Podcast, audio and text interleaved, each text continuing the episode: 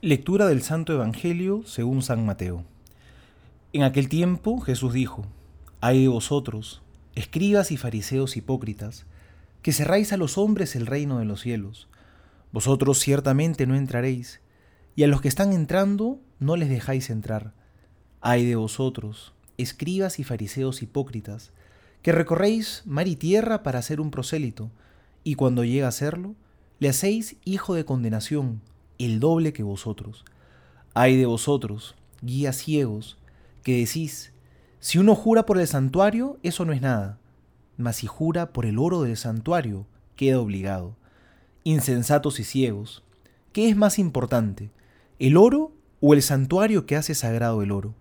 Y también, si uno jura por el altar, no es nada, mas si jura por la ofrenda que está sobre él, queda obligado. Ciegos, ¿Qué es más importante, la ofrenda o el altar que hace sagrada la ofrenda?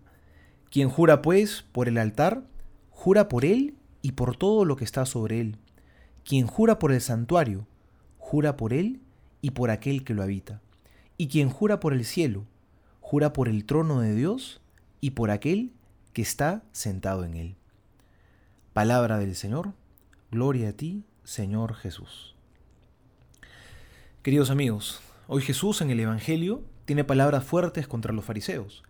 Los criticaba no por las cosas que decían o, por o porque sus intenciones fueran malas, sino porque eran unos incoherentes. Tanto así que Jesús dice en otro pasaje, hagan y cumplan lo que ellos dicen, pero no sigan su ejemplo, no hagan lo que ellos hacen. Qué diferente es el caso de Jesús. Jesús predicaba con sus palabras, pero sobre todo lo hacía con su ejemplo.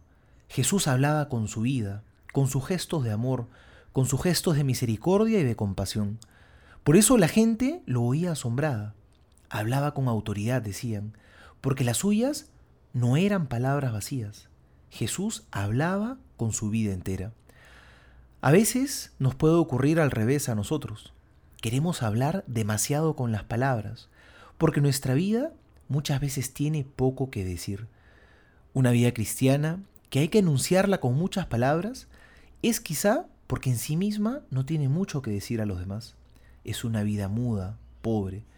Por eso decía el Papa Francisco, hay que anunciar a Jesús en todo momento, incluso si fuera necesario, hasta con las palabras.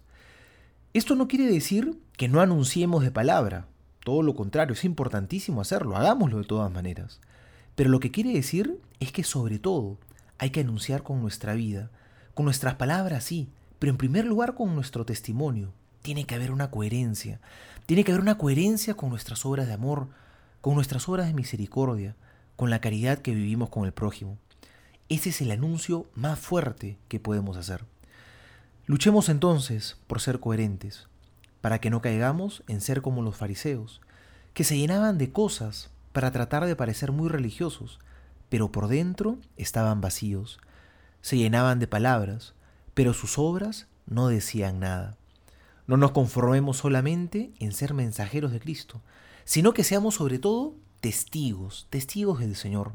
Compartamos lo que hemos visto y lo que hemos oído. Compartamos nuestra vida junto al Señor Jesús.